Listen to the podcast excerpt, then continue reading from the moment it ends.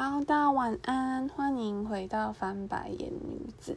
那今天呢，我们来到第十二集。那呃，我陆续还是会邀请一些嘉宾上来，就是我的这个 podcast。对，那呃，目前就是有邀到几个以前的同学或是学长。那以后有机会的话，再跟大家分享呃不同的主题跟不同的经验。那今天十二集呢，接下来我要跟大家介绍，隆重介绍我第二个男朋友。第二个男朋友，给他一个代号好了，代号 C 好了。好，那嗯，我之前有分享过，就是呃，在这个平台上面，就是的一些统计数字，那基本上还是前男友的特辑的那个呃收听次数会比较高，然后。我有的朋友会跟我说，他觉得是呃，因为大家就是抱着一个八卦的心态，就是想要了解别人的呃一些呃八卦或是感情故事之类的。但我个人就是不会想的那么负面，因为我觉得有时候想少一点可能会比较开心一点，或是你可能要想一些比较正面的方法，会正面的方向会让你觉得心情好一点。我就当做是大家。都想要听这些故事，那当然，嗯，在收到这些故事过后，有得到非常非常多人大量的回应跟回响，然后也有以前那个大学的同学来密我跟我说，他就是历历在目，印象非常深刻，就是因为都是他们就是陪着我一起走过来的，然后非常感谢他们在那个时候包容跟容忍那个时候的我，因为我觉得那个时候的我可能。EQ 控制也不好吧，然后如果你的室友回到寝室每天都在哭，你要一直安慰他，然后一直在做重复的事情，应该也会觉得很傻眼吧？对，反正我的那个我有个好闺蜜，闺蜜 J，她跟我说，哎，你不怕你前男友就是看到过后就是呃不开心，或是来指责你之类的吗？其实那时候我是跟她说，其实说真的我不担心，因为我并没有捏造事实，然后。我觉得我分享的都是我尽可能的去把它阐述的是事件，而不是有我自己个人的想法。那如果是我个人自己的想法，我也会一直强调是是我个人觉得的。那再来呢？嗯，我觉得我讲的词眼就是其实都一直是在说哦，我觉得是两个人都有不成熟的地方，才会造成感情有这样子的状态。所以我不觉得我是在抨击或是攻击任何人啊，所以。就是我也没有要向谁解释什么，因为我相信他也不会有空无聊到就是来听我的 podcast，对，来听前女友的 podcast，这真的是蛮奇怪的，对。反正他就是现在也有女朋友，也过得蛮好，就是我希望他就是可以是就是找到他适合的人，或是对变成熟之类的，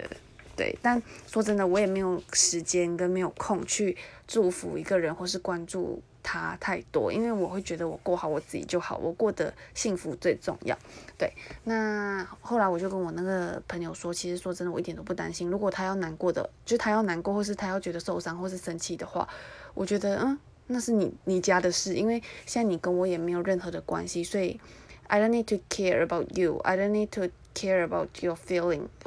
就是 or take care of your feeling，因为我觉得这一点都不是我应该要在做的事情。对，那再来呢？也有以前的大学的同学，就是有认识我们两个的人。其实也有人，我其实蛮欣慰的。他听完过后，他就说他觉得其实我讲的蛮中性的。那再来呢？因为他也是有经历过一些事情啦，然后大当然就是可能从他的耳朵里面，他听到的不会像是我讲的这。讲的这样子，因为他可能听到我是男生的说法，那他的确有说，他觉得有些话语的确是他可以想象，就是我这个前男友 J 会讲出来的话，所以听到这里，我我老实说，我真的觉得蛮欣慰的，因为我真的没有诬赖任何人，因为我讲的就是都是事实，所以说真的我也不担心，因为就真的不是我捏造的，就像刚刚讲的。好，那再来呢，就是要跟大家分享，对第二个。男友，那第二个前男友，他是一个大渣男。刚我说他叫做代号 C 嘛，对。那因为我在 J 跟 J 在一起的时候，我觉得其实我受了很多委屈，然后我觉得很多东西我没有得到，所以其实，在交往第二任 C 的时候，呃，基本上其实我觉得时间隔得很近，因为那时候其实我就是急着想要逃离，想要有人陪我，然后嗯，想要就是嗯有人陪伴你一起，就是度过研究所或者实习很痛苦的这个阶段。那所以那时候我找了一个完全跟 J 不一样的人，然后我觉得那个叫爱。对，那让我们来说说看，就是这两者的差别有什么？那像是 J 的人品，大家应该上一集都有听到嘛，就是他就是一个呃比较顾自己的人。那像我那时候生病住院，他也会觉得哦，那。有医生最重要啊，也不需要有他这样子，或是我可能半夜跟他说我想要吃什么，他绝对会跟我说你还是睡吧，不要买了，或是可能我半夜甚至根本也不敢吵他，对，但是我后来找到了这个 C，他对我其实非常非常非常之好，他好到的程度是，如果我半夜两点跟他就是跟他说，哎，我现在要去，呃。我现在想要吃咸酥鸡，他就去外面帮我买，然后买回来让我吃。那虽然这个行为，我觉得有的人可能会觉得有点公主，但其实我觉得我想要跟大家说的是背后的原因。为什么我第一个男朋友跟第二个男朋友会找的差那么多？是因为我觉得第一任男朋友，我从他身上得不到的东西，或是我觉得他不爱我的表现，我想要从第二任男朋友身上去得到一些补偿。那。我记得印象有一次很深刻，是我那时候是在半夜，然后我突然身体非常不舒服，我就打电话给我这个 C 的这个男朋友。那其实那时候我们还没有在一起，然后我就跟他说，我觉得我身体不太舒服，我想要去急诊。然后他二话不说，就是骑车从他家来接我去急诊。我觉得这一点我非常非常就是感动啊！也就是从那一刻过后，我才觉得，哎，其实原来。在感情里面也有人可以对你那么好，对你那么无微不至。那，嗯，后来我打针，因为我是一个很怕打针的人，然后打针的时候，其实我就会有点晕针，然后我其实也不太想要看针，因为我很怕痛。然后像可能护士就会知道我很紧张，护士就跟我说：“你不要乱动，你乱动的话，等下针扎错地方，你会更辛苦，或是要抽血验东西之类的那个针。”然后像。那时候 C 他就是很 man 的把我就是压好，就是让我坐定位置，让我的手不要移动。那一刻我真的觉得天呐，超 man 的，就是大家可以想象吗？就是那个偶像剧里面出现的画面。对，也就是从那一刻开始，我会觉得，哎，我觉得我之前受的委屈，现在好像有一个人可以真正的照顾我、了解我，好像对我真的很好。对，那其实这当然中间就是他也是一个个性跟 J 完全不一样的人，因为他基本上是一个呃善于聆听你的人，然后他会去听你跟他讲这些，然后他会去试着做一些改变，然后试着听你的意见这样子。像我可能跟他说哦，我觉得什么什么，下次可以怎么怎么做啊，他就会照着你的做。但 J 很明显就是一个要别人照着他的人，然后他觉得他自己是一个对的人的状况。对，所以其实我觉得那时候的我其实是有一点 loss，就是你有一点会觉得，嗯，我值得很好的人照顾，然后你就会有点公主，就是觉得，哎，这个人真的对你太好了，就是什么东西都顺着你，你要什么他都带你去吃，带你去玩之类的，不会像 J，就是你永远都要配合他。那其实那时候我们在一起过后，就他有带我回他的老家，带我去找他的爸妈之类的，然后。他爸妈那时候跟我讲了一句话，就说他不知道为什么我要看上他的儿子，因为那时候其实我学历很好，也蛮高的。然后，但他的儿子，哦我这边没有要占学历，但是就是可能大家会觉得，哎，有一点点落差，因为他儿子就是一个私立后段班的学生，然后是在当社工，然后其实赚的也不多，大概就是呃三千出呃三万出头。所以他妈妈就很好奇，说你到底看上我儿子哪一点？我觉得你那么好的女生，就是怎么会看上我儿子？然后其实那时候我就觉得，怎么会有一个妈妈会讲出这样子的话？对，但我后面会跟大家说原因到底是为何，他就是一个渣男。那其实那时候回他家，我也就是过得很开心，就是。因为他爸妈就是也都蛮照顾我啊，会买很多水果给我们。然后其实到后来，嗯，因为我实习的时候，就是我们大家都住家义，我们有点像是半同居，就是互相照顾彼此生活上的那个饮食。然后有时候我可能为了他，我会想说，嗯，我煮饭啊，或是他去工作，然后呃，我在家里就是什么切水果啊、整理家里之类的。对，就是会做一些这样的事。但因为那时候你是爱的，所以你就会觉得这件事就是无所谓。你就觉得，哎，为一个人牺牲跟付出也是就是理所当然的。你在爱这个人的时候，所以你就会去做很多事情。那，嗯，再来就是其实这个 C 他常常会跟我说，他要去台中找他朋友，因为他以前是在台中念书的。那他就。会说他要去找朋友，然后我就会说 OK 啊，那你去，我也没有想要跟，因为我觉得大家就是成年人，可能会有一些需要自己空间的地方，然后我就觉得，反正你们男生嘛，你们就是一起去喝酒啊、吃饭，应该也不会想要带着自己的女朋友，我就都很放心。就是他每次回去，我都觉得，哎，那你就去，我还会送他去车站，然后他回来的时候去车站接他。然后其实那时候我知道他有个前女友，我们对于他的前女友也不会避讳，也都会正常的去谈论，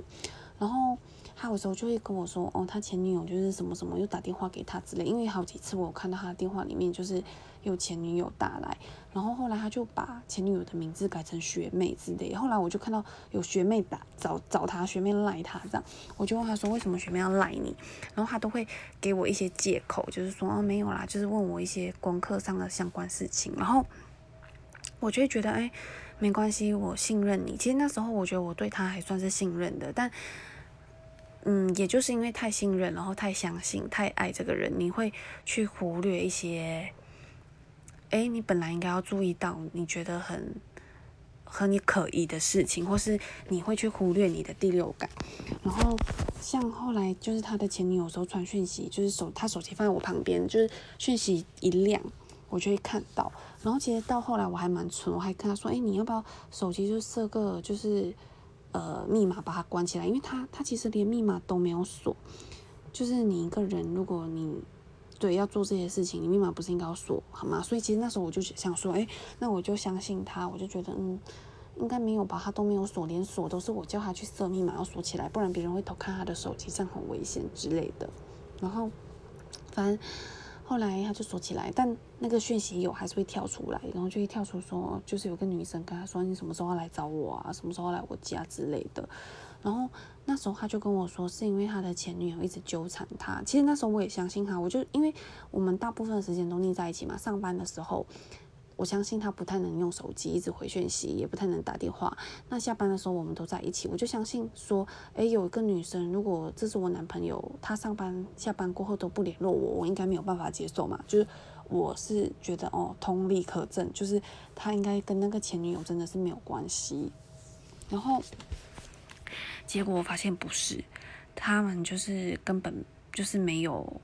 就是没有他口中说的，他前女友一直纠缠他，反正中间就是经历很多事情，我就要他在我面前打电话给这个女生啊，跟这个女生讲清楚什么之类的，然后他就在我面前打，然后就很恼哦，就一边哭，然后还一边就是就是讲话讲的不清不楚，然后我都很生气，说你为什么不把话直接跟他讲清楚？所以其实那个女生一直以来都不知道有我的存在，然后直到有一天。就是是我考试的前夕，就是我要考心理师国考的前夕，他手机又在放我旁边，突然亮了，然后我就看到那个女生说：“哎，你不是说要带我去哪里哪里玩？”然后我就爆炸了。可是那天是考试前夕，然后我就跟那时候这个 C 说：“你把你的手机打开，我就要看，我马上要看，就是我到底要看是。”那个女生一直纠缠你，还是是你骗我的？因为那时候我发现我不能再骗我自己了。然后他打开来，我就看到他们的情话，就是这个男的，他到处去跟别人说我跟他在一起，就是贪图他家的家产。其实他家也没有多有钱，他就说他买车是因为为了我，因为我不想要。呃，坐机车，可是其实我真的没有，他他就是一直都在外面宣扬说，就是他买车是为了我，然后可是后来我却看到他跟那个女生的讯息，就是他所谓的前女友，但其实是他的女朋友，我是小三，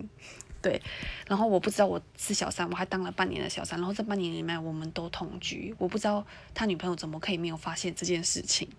对，反正就是，呃，他就跟他那个女生说，哎，我买车就是为了带你上山下海看花，然后看，就是我看到那些讯息的时候，我就一边流泪一边看，我真的超崩溃，因为我隔天，隔几天过后要国考，你可以想象一个人在国考前面临到这件事，他的压力有多大吗？就是我那个考试，就是整个在考场的所有时间，我都一边哭一边写考题。我觉得整个南部考场的人都认识我，他们都知道我就是一边哭一边写考题，然后我也根本没有心思在念书上面。对，后来，呃，这个男生就说他会跟那个女生讲清楚，然后，但是我当下我就觉得我有点崩溃，我就直接搭车离开。那时候我实习的那个县市，我就直接先去我朋友家住，就知道我考完试位置。那，那我逃上火车过后，其实我一整路也都在哭，然后哭到一半的时候。我就突然想起我要打给他妈妈，我就打给他妈妈，跟他妈妈说，就是你儿子做的这件事，你知道吗？他妈妈竟然跟我说他知道。我觉得就怎样的妈妈就会养出怎样的小孩。然后他妈妈就说，他儿子其实内心也一直很不好受，就是一直在我们两个之间，就是一直想要选这个选那个。你们可以想象，为什么会有一个妈妈，在你孩子做错的时候，你竟然还是站在他那里，觉得他很痛苦，他很可怜。然后我一整个就觉得超级傻眼，我就跟他妈妈说，就是教好你的儿子，不要再让他这样子伤害两个人。然后过后呢，我就打电话给他的前女友，因为我也有他前女友的联络方式。就是虽然我之前一直没有加他，但我知道他在 FB 上面叫做什么名，然后我也可以透过呃我那时候那个男朋友的呃一些资料去找他前女友。然后我就打给那个女生，我就跟那个女生说：“请问你知道我是谁吗？”他说不知道，然后我就跟他介绍我的名字，我跟他说，就是 C 有没有跟你提过我？然后他就说没有，其实他完全就是，嗯，不知道我有我这个人，因为 C 每次好像就是。都唐突把这件事情骗过这样子，然后那时候 C 我 B C 在我面前跟这个女生讲的时候，C 还一直哭一直哭，我还安慰她诶，就是我想说，我就是心有多大啊，就是竟然可以安慰一个就是脚踏两条船的人，但我那时候是相信 C 的，所以我觉得我的状态也有点奇怪啊，我的心态，对，反正我就打给这个女生，我就跟她讲。呃，我我们在一起多久？然后中间发生什么事情？然后他有好几次打电话给你，都是当着我的面，但是话都讲得不清不楚，什么之类的。然后他跟我说他已经不爱你的什么什么之类。然后那个女生就是很冷静的听完，然后他就跟我说，其实我不是第一个打给他的女生，之前曾经有过女生也打给他，然后跟他讲一样的事情。所以 C 他不是初次犯这件事，他是累犯，然后。反正其实我最后我也没有为难这个女生，因为说真的，我觉得在时间轴的立场上来说，其实我是小三，因为他们是大学的时候的班队，他们是认识的，认识很久了。那再来，其实第二，我觉得女人何苦为难女人？因为我觉得，嗯假设我们就在一起半年，我是小三，我都已经觉得很心痛了，那更何况是这个女生？虽然她真的，我觉得真的蛮笨的啦，因为女生在爱里面就是。其实可能忙，就会想说他要注意的东西没有那么多，他可能也不想要去注意。因为如果一个男生白天到晚上都不跟你联络，也不讲电话，然后呃假日也都不会去找你，你难道不会怀疑他，不会怀疑你们的感情吗？对，反正我后来就跟那女生讲，讲完过后我就去我朋友家，然后我就去考场考试，对，然后后来呢我就回。我就回到我们同居的地方，因为我想要搬走。然后我这个男朋友他就开始一直挽留啊，什么什么什么。所以其实我那时候搬的时候简直是落荒而逃，超危险的。那再来要跟大家分享第二件事情，就是我觉得我碰到的这个人的这两件事情都足以就证明他就是一个大渣男。那我们在一起到最后的时候，他领养了一只猫。其实我很不喜欢猫，然后那时候我们已经快要同居了，然后。他其实领养猫的时候，他也没有问我，他就是直接领去那个呃领养中心去把它领养，领养了就带回来。其实我是一个怕猫的人，然后我不太喜欢小猫，他刚好领养的是小猫，小猫就是比较活泼。然后因为我小时候看过，就是猫抓伤我的阿妈的手，然后就是是见骨的，就是它整块肉掉下来，所以其实我对猫是有阴影的。我其实就是只要有猫在的环境，我都。会有点害怕。然后他其实那时候就是没有尊重我，他就是直接把猫领养回来，然后还要我去顾那只小猫，然后他也没有买什么笼子，他就觉得他要省钱的养。可是我觉得你要养个动物，你就必须要负责嘛，就是该花的钱，就是在你领养前你应该就要想清楚，就是他可能会生病，那猫饲料、猫罐头，然后呃猫砂这些，你当然都是要付钱的。然后他却觉得我要跟他一起付这个钱，可是重点是我没有想要养猫。跑就算了，然后我觉得他就是对猫很没耐心，因为小猫都要教嘛，然后那个小猫就是很坏，常常会跳来跳去、跑来跑去。一开始我们是用纸箱养，那虽然我不喜欢猫，可是我觉得我也不会到虐猫。然后像有次那个猫就是在他的衣服里面就是乱大便，那猫可能生病了，然后或是他吓坏，或是他也没有学到，就是受惊了这样子，然后他就揍猫，然后。有一次，他就是把那个猫带到浴室里面去，出来过后，就是我我其实那天就睡觉了，我就没有去管这件事。后来第二天早上，我看到那个猫的眼睛就是有眼出血，我就问他说：“你到底对猫做了什么事情？”他就说：“嗯，他就就是拿他的头去撞墙壁。”然后我就觉得你怎么会，就你这个人有暴力倾向诶，怎么会？呃，情绪控管控管那么糟糕，你竟然对一只小猫做这件事情，就是你在养的时候，你不就是应该要负起责任，然后要想清楚，就是到底为什么你要养吗？然后那时候我就觉得很傻，我就跟他说：“你把猫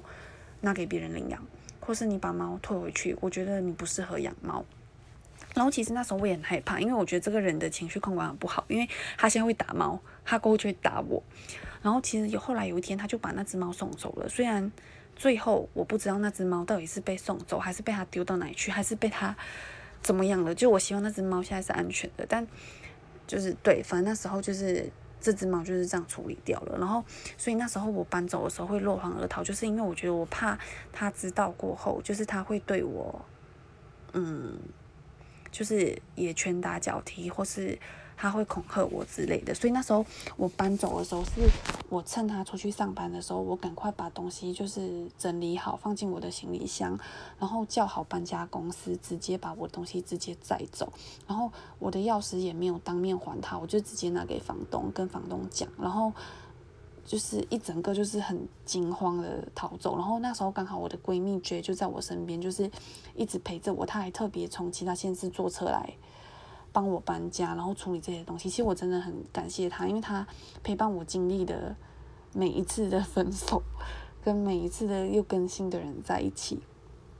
对，反正那时候我就是采取一个落荒而逃，然后要收东西还不能被他发现，要封箱子像这种，因为你被他发现，就是他可能就是会你自己会有一些生命的危险。对，所以那时候我找搬家公司，我也是跟他说，你可不可以九点过后不要提早来，因为我就我把我的状况就是我。跟我前男友要分手啊，然后离开的状况，也都跟搬家公司说清楚。对，反正就是一个很荒谬的过程。那其实他，我觉得 C 是一个对女朋友很好的人，难怪他有资格跟本钱去砸，因为他就是会对你言听计从啊，很体贴啊，很温暖啊，你说什么他都会听啊。但他实际上本质里面的劣根性是存在在他的身体里面的，然后他就是一个渣男。对，就像。刚刚我跟大家提到的说，就是脚踏两条船啊。然后我不是第一次打电话给他女朋友的女人，女女女人。然后他妈妈明明知道还不处理这样子。那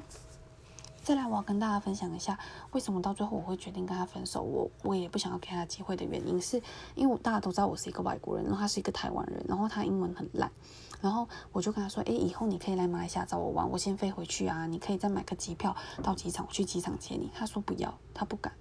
他不敢自己一个人搭飞机，因为他不会讲英文。可是我觉得这件事超级让我傻眼，因为在机场赛其实很清楚，而且你怎么会不敢自己做一个事情？因为对我一个旅外留学的人来说，我会觉得这是一个再稀松不过的事情，就是你自己搭飞机回家这件事。我觉得我一个女生没有什么好怕的。那你一个男生到底活到那么大，你有什么好担心的？那再来就是，我觉得我们对未来的想法是不一样的，因为他。我刚刚我说他薪水三万多块，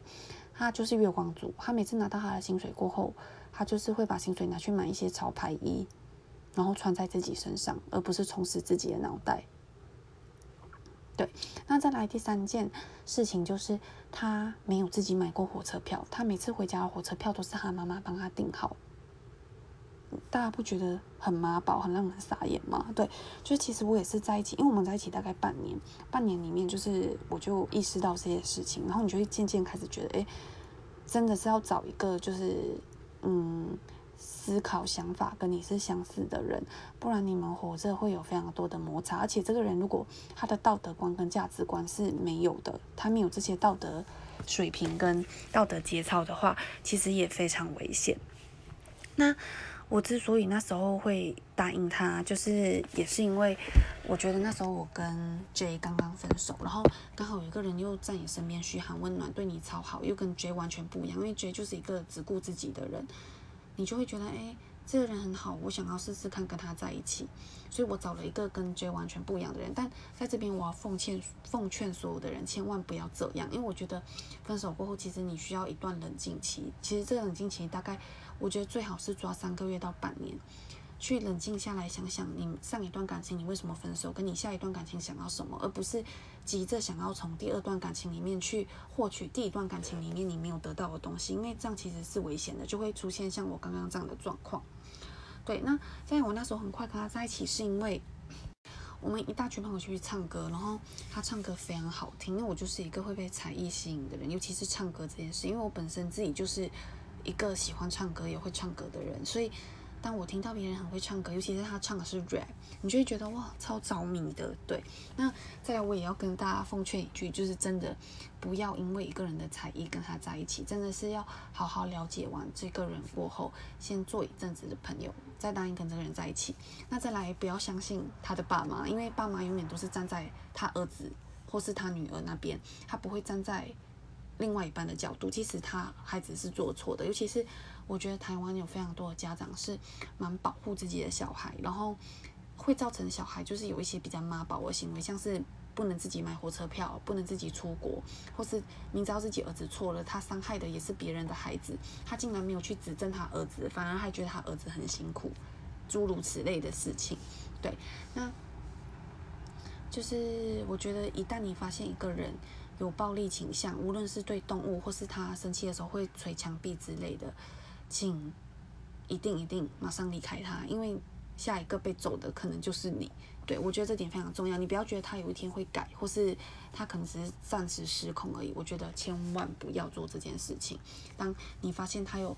这个倾向的时候，请马上离开他。你永远有。是，就你永远有机会跟时间说不，跟这个人 say no，然后离开他。那像我在工作场合里面，其实我有遇到，呃，我的一些同事，他们跟我说，他们结婚过后，其实他们的老公就是有时候情绪失控的时候，也会捶墙壁或是超生气之类的，而且不止一个。然后我就发现，哎，原来。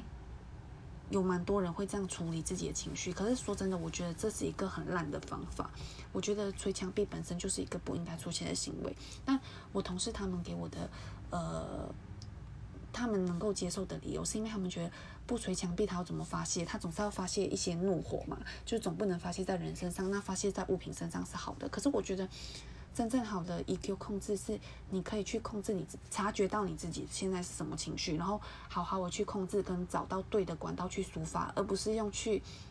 呃打东西，或是捶门，或是伤害自己，或是伤害一些物品，甚至是伤害一些小动物或是人的行为来处理这件事，因为我觉得这是一个非常不成熟的行为。对，好，那相信大家听到这边都会觉得，哎，我今天声音其实有点烧瞎。对我也觉得刚可能吃了一包洋芋片，就觉得，哎，天气也晚了，就是呃，也也也到晚上了，就是觉得讲话有点烧瞎烧瞎。那这是我今天想要跟大家分享的，我第二个可怕的就是交往经验，就是渣男 C。那希望这个经验呢，也可以帮助就是大家，嗯，不要在感情上。做出一些错的决定，或是一些太快的决定。对，那今天这就是我要跟大家分享的，希望大家会喜欢我今天分享的东西。那当然，我跟大家分享这些，其实不是抱着要去消费别人的心态，我只是想要借着就是跟大家分享一些自己的经验，然后让大家少走一些冤枉路，或是就你你可能就是当做呃配饭吃听的也好，我觉得这也不错。对，就是希望呃可以跟大家分享。跟大家说说话，然后我觉得其实这是我喜欢做的事情，像是我之前会在 IG 开直播，或是我会想要录这些 podcast，其实我的初衷都是想要跟大家分享一些事情，而不是要去指责或是严厉的对待谁，或是带风向之类的。那希望大家会喜欢今天的分享喽，先在这边跟大家说声晚安，然后祝大家有个可以有个美好的周末。OK，拜拜。那希望大家就是会再锁定，就是翻白眼女子喽，在这里再见。